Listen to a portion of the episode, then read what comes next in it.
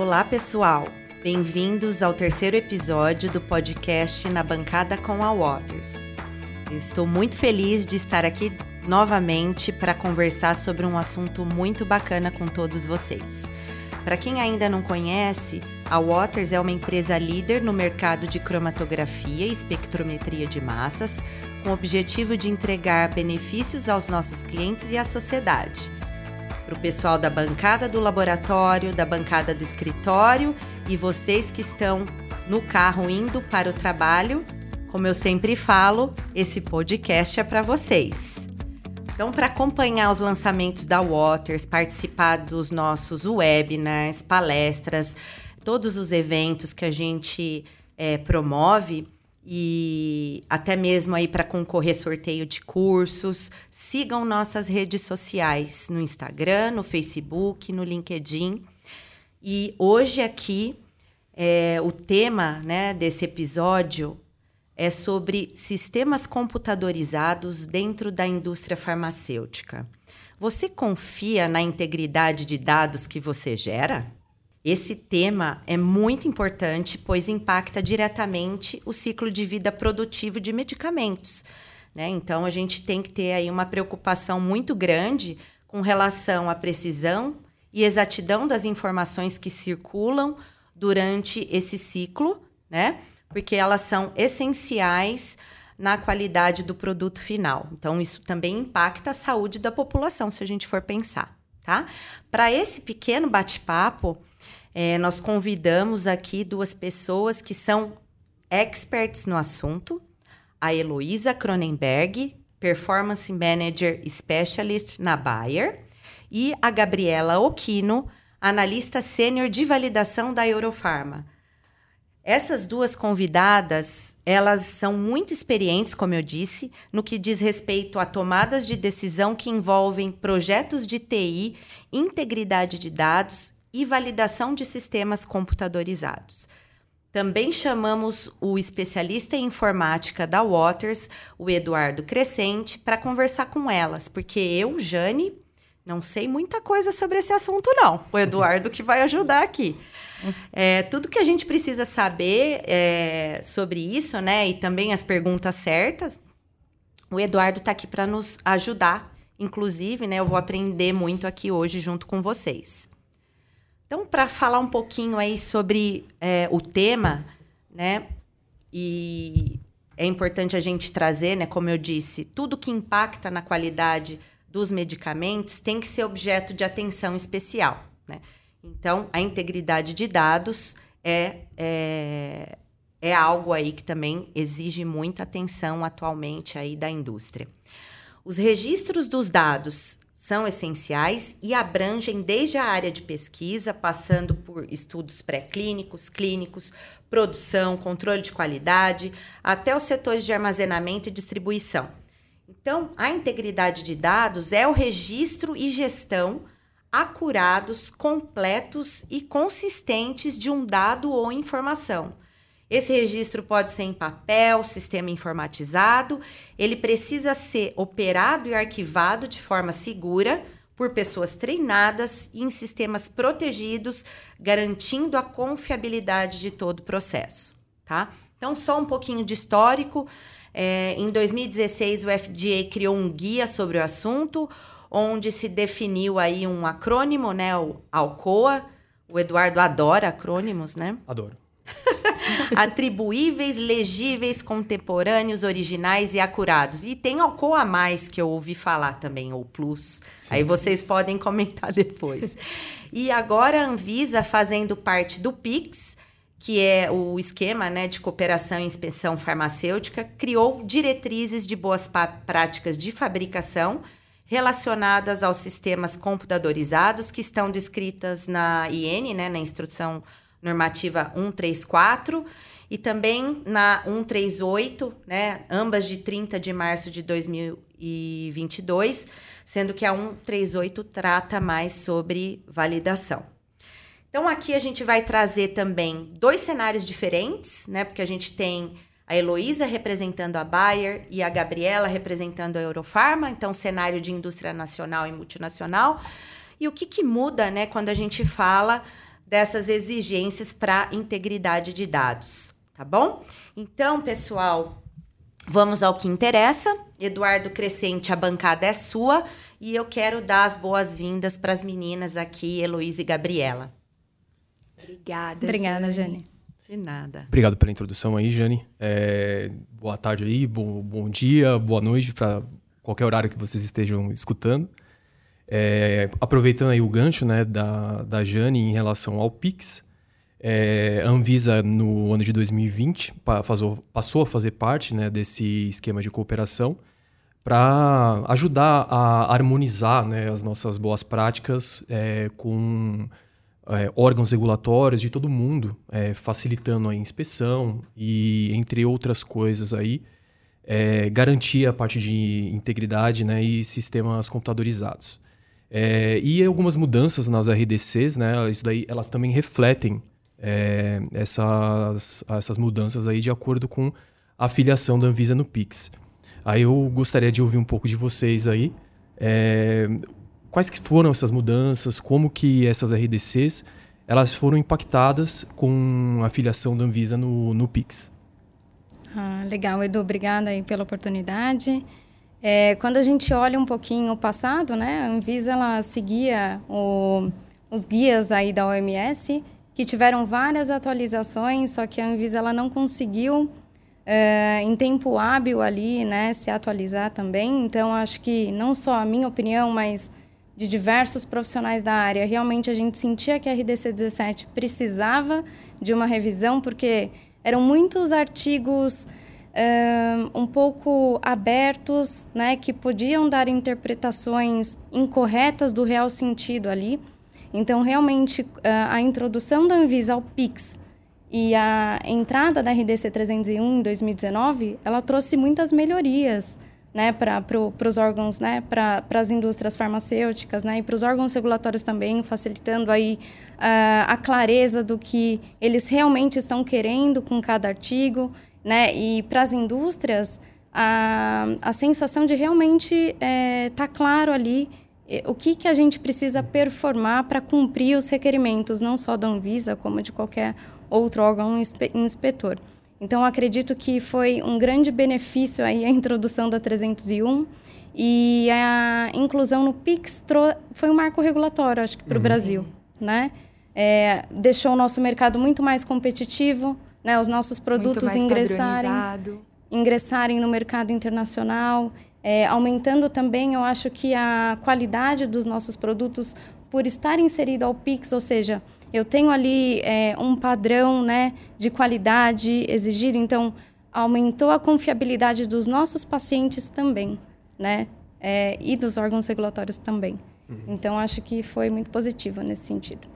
É, eu acho exatamente o que a Elo falou. Acredito que com a 301 e com a antes da 301 na 17, a gente tinha muita dificuldade de entender o que era, precisava ser feito. Uhum. Então, não existia um padrão. E aí eu via que durante as inspeções e durante as visitas, a gente às vezes era cobrado por um processo que pra gente ele não existia, ele não era obrigatório.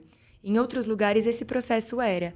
Então, com a harmonização e com a padronização das legislações, para a gente de VSC principalmente ficou muito mais clara. Que aí, junto com a 301, ainda veio o Guia 33, que trazia mais destrinchada a forma de como fazer, o que cada documento precisa ter, o que cada documento precisa, é, qual é a finalidade de cada documento, né?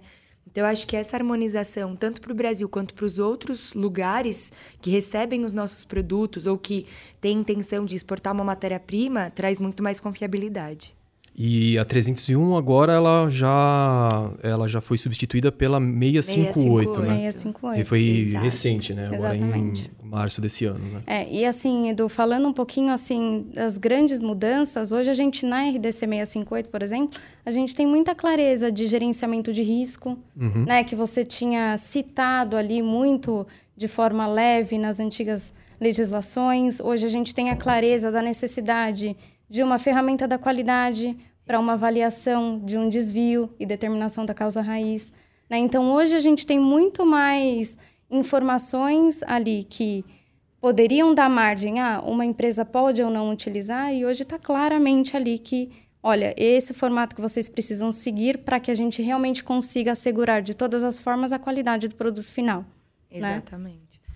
Até porque eu acho que com essa padronização, os processos que a gente faz dentro da indústria, eles foram também mudando. Sim.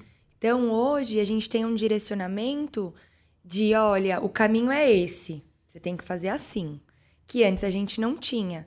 Então, agora ainda mais com a 658, a gente percebe que a Anvisa ela tá bem antenada em sempre se atualizar para tentar seguir os outros países, para tentar ter uma regulamentação e uma exigência tão robusta quanto os demais órgãos regulatórios. E para a gente isso é muito bom. E, e falando nisso, é, vocês enxergam, vocês duas têm experiência é, respondendo tanto para a Anvisa quanto o FDA e outros órgãos regulatórios, né? É, o que, que vocês enxergam de exigências que vocês observam que um FDA é, pedem para vocês, para as empresas que vocês representam, é, em relação à Anvisa, o que ela pedia antes e o que ela pede hoje? Como vocês enxergam essas diferenças? É, hoje eu acho que o, a forma de auditar ela mudou. Essa é a verdade. Uhum. Antes, as auditorias elas não eram tão focadas em integridade de dados, em rastreabilidade, em segurança do paciente. E hoje a gente percebe que esses papéis eles se inverteram. Então, hoje a rastreabilidade ela é um pilar tanto da qualidade quanto da indústria. É através dela que a gente consegue assegurar que os nossos processos são bem feitos, que a gente não vai causar nenhum mal a um paciente. Então, a, a cultura da Anvisa mudou totalmente. Hoje, eles tentam seguir um padrão FDA uhum. de rastreabilidade, de falar: ó, oh, eu tenho lote XYZ e eu quero que você me traga o que aconteceu com esse lote aqui dentro, que antigamente não era uma prática. Então, eles estão tentando se igualar às auditorias internacionais para que a gente tenha um processo mais robusto. Mas eu vejo muita diferença da 17 para agora. Ah, sem dúvida. Com a 658, hoje a gente consegue enxergar ali é, e nas instruções normativas também relacionadas à validação de sistemas, a gente consegue enxergar requerimentos né, de integridade de dados ali já requeridos na FDA, né? Então, a gente tem toda a questão de necessidade de trilha de auditoria e o monitoramento periódico dessa trilha, o quanto isso é importante para assegurar a liberação do meu produto ali para o mercado e para manutenção do status validado também. É, a gente tem toda a parte de gerenciamento de usuários, o quanto isso é importante, a necessidade de controles de acesso específicos, você conseguir configurar um perfil conforme o teu padrão e o teu processo interno. É, então, hoje a gente, na legislação 658, consegue enxergar requerimentos que sustentam todos os, os manuseios uhum. necessários uhum. ali para a integridade de dado final. Né? E aí, você, até a Gabriela até chegou a mencionar, né, em relação a isso, a cultura, né, a cultura da, no caso do órgão regulatório, né, da Anvisa. Mas a gente sabe que no momento que a gente está tentando implementar certos processos de validação interno, sistema de validação dentro da, da empresa, é, necessidades de infraestrutura interna, a gente sempre esbarra ali em algumas barreiras. É, não é o tipo de é o tipo de processo muitas vezes custoso é, tanto do, do ponto de vista financeiro, né, para as empresas, quanto também de pessoal. A gente sabe que é, não é fácil implementar aí um sistema de validação robusto dentro da empresa, né? E, e vocês aí como responsáveis, é, onde vocês trabalham, por, pela implementação, né, quais são aí os desafios que vocês tiveram, tanto da parte de é, time de garantia de qualidade, time de TI, é, hum. a cultura do pessoal que vai trabalhar com esses sistemas. É, que, que, tipo de dificuldade vocês encontraram aí dentro desses times aí? Ah, Edu, é, na verdade, o primeiro ponto, assim, na minha opinião, é não existe uma implementação de um sistema computadorizado sem o time de TI. Uhum. Então, se você não tem isso, uma conexão perfeita dentro do, do teu local de trabalho, entre a garantia da qualidade, a área de negócio e o TI, o projeto não vai acontecer com a excelência que deveria acontecer. Então, esse é o primeiro ponto que, se você detectou falha nesse processo, é uma oportunidade que você tem para trabalhar e construir a ponte, né? Para que é, seja menos, é, seja mais eficiente a implementação de um projeto. Né? É, outro ponto também que eu acho importante considerar, a criação da URS, né, do User Requirement Specification, ela nasce com, ela nasce de uma forma correta se eu realmente colocar os stakeholders corretos ali, as pessoas que vão ser impactadas. Então, dentro de uma área de negócio, quando a gente fala de laboratório, por exemplo, né, é, dentro do laboratório a gente tem diferentes times que vão usar a mesma aplicação. Esses times precisam se conversar, né, para que os requerimentos nasçam do ponto de vista de negócio bem estruturado porque eu vou ter área de estabilidade usando o sistema, eu vou ter área de validação, eu vou ter área de liberação de lote que não necessariamente tem a mesma uh, estrutura e requerimento, né? Então a gente precisa padronizar a informação entre a área de business, ter a interface necessária com a área de TI, porque é TI que vai falar qual é a infraestrutura mínima requerida para o uhum. meu sistema. Né? Qual é a infra qualificada que eu tenho no meu ambiente? Heloísa, essa aplicação que você está propondo da gente comprar, ela atende os requerimentos mínimos exigidos pela empresa? Né? Ela, ela funciona numa rede por trás de um firewall seguro? Uhum. Né? Sim. Então, acho que isso são dificuldades que a gente trabalha dia a dia para fortalecer, né? para fortalecer a interação entre as áreas e realmente nascer um projeto da melhor forma, né? para que a gente consiga, nas demais etapas, fluir é, de melhor, né? Uhum. E até aproveitando o gancho da Elo, além do TI, óbvio, ser uma área extremamente importante para que a gente consiga implementar o sistema, quanto mais interface o TI tiver durante a, a parte do fa as fases do projeto, é melhor. Porque, na verdade, a gente está capacitando uma equipe interna de tecnologia para lá na frente, quando eu tiver algum problema no sistema, eu ter um suporte. Uhum. E aí, essa é a principal dificuldade hoje.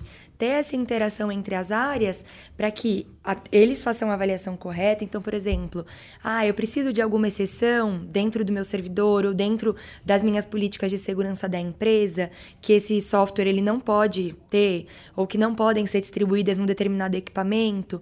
Então, isso é uma coisa que, para a gente, é muito importante. A validação ela tem que andar junto com o TI. A gente precisa ter essa conexão, esse diálogo, para que eles entendam os requerimentos que a gente precisa e para que a gente também entenda que a infraestrutura precisa estar tá pronta para receber o software. E hoje a questão de infra é muito diferente do que há alguns anos atrás. Hoje é muito específico e muito claro dentro do guia, dentro da 658 e das INs, a necessidade de se fazer uma qualificação de infraestrutura. Sim. Que antigamente a gente sabia que era importante, mas não era definido. Não estava lá claro assim, ó, oh, você tem que fazer. Não. Uhum. Era subliminar. Então a gente sabia que era importante, mas ao mesmo tempo também sabia que se não fizesse também não estava tão explícito. Hoje não. Hoje a qualificação de infra é um ponto importantíssimo. Ela tem que nascer junto com o projeto. Então, ah, você vai abrir uma nova planta da sua empresa, a qualificação de infra ela tem que vir daí, uhum. do momento em que você vai construir para que tudo fique da forma correta e lá na frente, quando a gente for começar a instalar, eu não ter problema com os sistemas que, vai, que vão ser instalados. E é... aproveitando o gancho, Edu, não só acho que qualificação de infra, mas qualificação do fornecedor também, né? Então, o sucesso de um projeto, ele depende de um bom fornecedor, né? E como você assegura isso? Fazendo o processo de qualificação de fornecedor, fazendo auditoria conforme a análise de risco estabelecida. Então, é, isso é muito importante. Quando a gente olha para laboratório, a maioria das aplicações são product vendor. O que, que significa? Eu preciso do meu fornecedor para deploy de melhorias, para correções de bug, né? Eu, e se eu não tenho um contrato estabelecido com o meu fornecedor, que eu tenha cláusulas claras de SLA, de tempos de resposta, é, e que o meu fornecedor entenda o impacto ao negócio, a gente realmente não consegue uma implementação eficaz e um monitoramento daquela aplicação no ambiente conforme o desejo do próprio negócio, né? o desejo da empresa ali. Então, acho que é um ponto bem importante também. É, um, esse é um movimento que a gente até internamente observou de uns dois anos para cá também. É, a exigência das, das empresas que nós prestamos serviço é, em relação à qualificação de, de fornecedor, né? a nossa qualificação frente ao, a, às empresas. Esse, esse tipo de exigência ela mudou muito. É, não era algo comum que era pedido nosso. E a gente recebe muito mais é, comumente né, a solicitação. Acho que até é, até mesmo relacionado a essas mudanças que a, que a Anvisa implementou internamente, né? Sim. E, e, e, tocando aí um pouco né, nesse assunto de qualificação de infraestrutura, né? Isso acaba entrando também um pouco, é, um pouco diretamente, né? Relacionado à segurança de, de é, problemas de interrupção com a rede, ataques cibernéticos, tudo. Sim. Que acho que a, a Jane aqui o sabe. Spoiler do próximo. Spoiler do próximo. né? A gente não vai entrar muito nessa, nesse, nesse podcast em particular, mas para um próximo acho que vale a pena a gente explorar essa, esse tema aí que é bem, bem interessante. É, e, e, aproveitando, né, como vocês é, traba trabalharam diretamente com a gente, né, no, uhum. nos projetos aí de implementação de, de é, dos nossos softwares, tanto o Empower quanto no Genesis, né, na, nas empresas onde vocês é, trabalham. É, conta pra gente aí um pouco, né, como é que foi essa parte dos desafios de integridade de dados, é, especificamente falando do, dos nossos é, dos nossos softwares, o que, que vocês acharam aí do nosso suporte de implementação. Tá, bom, eu trabalho com Empower já faz um tempo, então eu tive a oportunidade de ter duas frentes de visão de Empower. A primeira como usuária, então eu comecei operando o Empower, e depois disso como validação, onde a gente vai ver as, os aspectos mais de integridade e de segurança. O Empower é um sistema muito completo, então a gente consegue garantir toda a rastreabilidade do que acontece dentro dele desde o início da análise até o backup, o restore. Então, a gente consegue fazer diversas coisas dentro do sistema, consegue automatizar processos, é, consegue criar cálculos. Então, em visão de usuário, é espetacular. Na visão da validação, também. Por quê? Dentro do Empower, a gente tem trilha de auditoria dedicada para cada aspecto do sistema. Então, eu tenho uma trilha de auditoria dedicada só para gerenciamento de software, onde eu consigo ver criação e alteração de usuários, é, se eu desabilitei a trilha ou não, definir as políticas de segurança. E eu tenho uma segunda trilha que é só de análise. Então, que se eu quiser ter informações de um lote específico, eu conseguiria. Então, para a gente, o suporte hoje que a Waters traz e a confiabilidade que o sistema traz no aspecto de rastreabilidade é muito importante. A gente sabe que os sistemas de cromatografia hoje no mercado são os sistemas mais cobrados, porque dentro do laboratório é o sistema mais uhum. crítico. De Sim. fato, é o sistema que define se você vai liberar o seu produto ou não. Sim. Sim. Então, deu problema no HPLC, deu problema na cromatografia, a gente tem que investigar. E aí, quando você tem um parceiro onde você confia, você sabe que você tem suporte e que o sistema em si já te traz essa segurança, a implementação fica muito mais fácil. Então, a gente fez o processo de upgrade do sistema, é, nós mudamos de uma versão mais atual, que também traz as mesmas características, robustas da mesma forma, mas com uma interface um pouco mais nova, jovem. mais jovem. Mas nós não tivemos problema de implementação, é, foi super tranquilo. A gente teve bastante troca entre a Waters, o TI e a equipe de projeto. Uhum. E o sistema, nota mil. Sou que suspeita. É. Quando a gente olha assim para os aspectos de integridade, né, o conceito do Alcoa Plus, é uma aplicação que nos dá tranquilidade, né? Então, se a gente olha para todos os quesitos do Alcoa Plus, a gente consegue cumprir com o software Empower. Né? Então, quando a gente fala em implementar ou ter esse sistema gerenciando as análises ali cromatográficas, é tranquilo, né? A gente recebe uma inspeção e não recebe apontamento. Por quê? Porque a gente tem o ciclo fechado ali. Né? A gente tem todos os possíveis gaps cobertos e cobertos não de mitigações manuais, cobertos pelo próprio software. Né? Então, a gente executa ali backups, a gente executa processos de disaster recovery comprovando que os dados são passíveis de restauração, isentos de issue, isentos de falha. Né? Então, é, isso, é, isso é muito positivo. É, e uma coisa aqui também, aproveitando o gancho que ela falou, que eu acho muito importante, que hoje é uma coisa que, para o cenário industrial, traz um gasto de tempo muito alto, que é backup. Sim. Então, hoje, toda vez que eu tenho um sistema standalone, eu obrigatoriamente preciso fazer um backup manual. Porque eu não tenho um acesso de rede ou uma automação que vai fazer esse backup. E não necessariamente eu sei que esse backup vai ser passível de restore. Porque algo dentro desse backup pode ser corrompido. E a gente não tem como saber até precisar restaurar. Até precisar, ou é até fazer um plano de disaster recovery. Sim. O Empower não. Quando a gente faz backup de um projeto, quando a gente faz backup de algum dado, ele já gera automaticamente um arquivo de integridade do projeto, de integridade daquele dado. Então aquilo te dá uma segurança de eu sei que se eu precisar desse dado daqui 10 anos, eu vou conseguir ler ele no sistema. Então isso é um diferencial que traz a segurança de eu posso fazer quantos backups que eu quiser e quando eu quiser eu vou recuperar e vai dar tudo certo. E a gente tem esse problema com outros sistemas, porque não existe essa ferramenta. Então, essa parte backup, restore, a parte de Alcoa, de trilha, o sistema atende integralmente. A gente consegue traçar toda a linha de retorno do produto caso a gente precise um dia. Muito bom. Bom, gente, é, acho que pelo nosso, nosso timing aqui, né? Nós estamos finalizando aqui a discussão de hoje. Uma pena que a gente não vai ter tempo para discutir a parte da, dessa de ataque de cibernético, essa parte de segurança, que vamos deixar mesmo pro, pro spoiler aí da, da próxima, que é um assunto que é bem legal a gente discorrer aí. É, passo de novo a palavra a você, Jane, para finalizar aqui. a- Obrigada.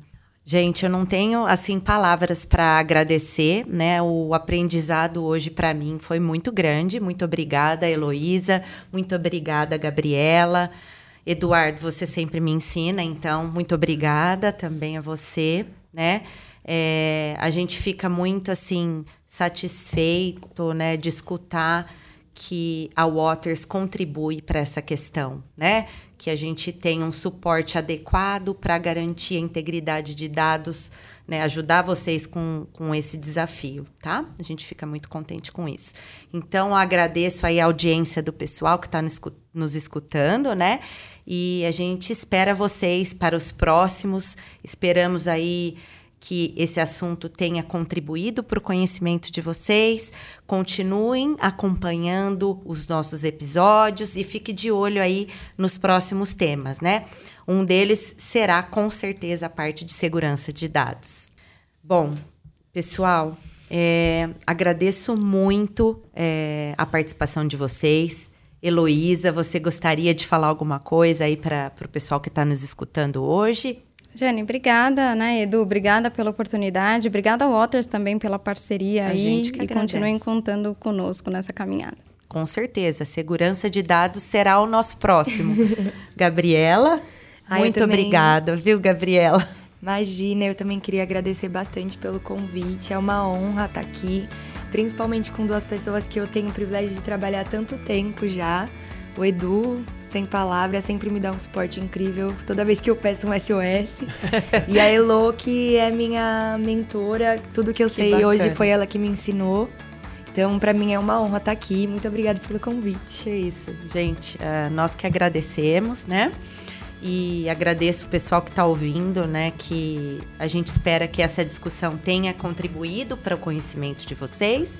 Continue acompanhando os nossos episódios e fiquem de olho aí nos próximos temas. E vamos caminhando com a ciência do que é possível. Muitíssimo obrigada. Até mais.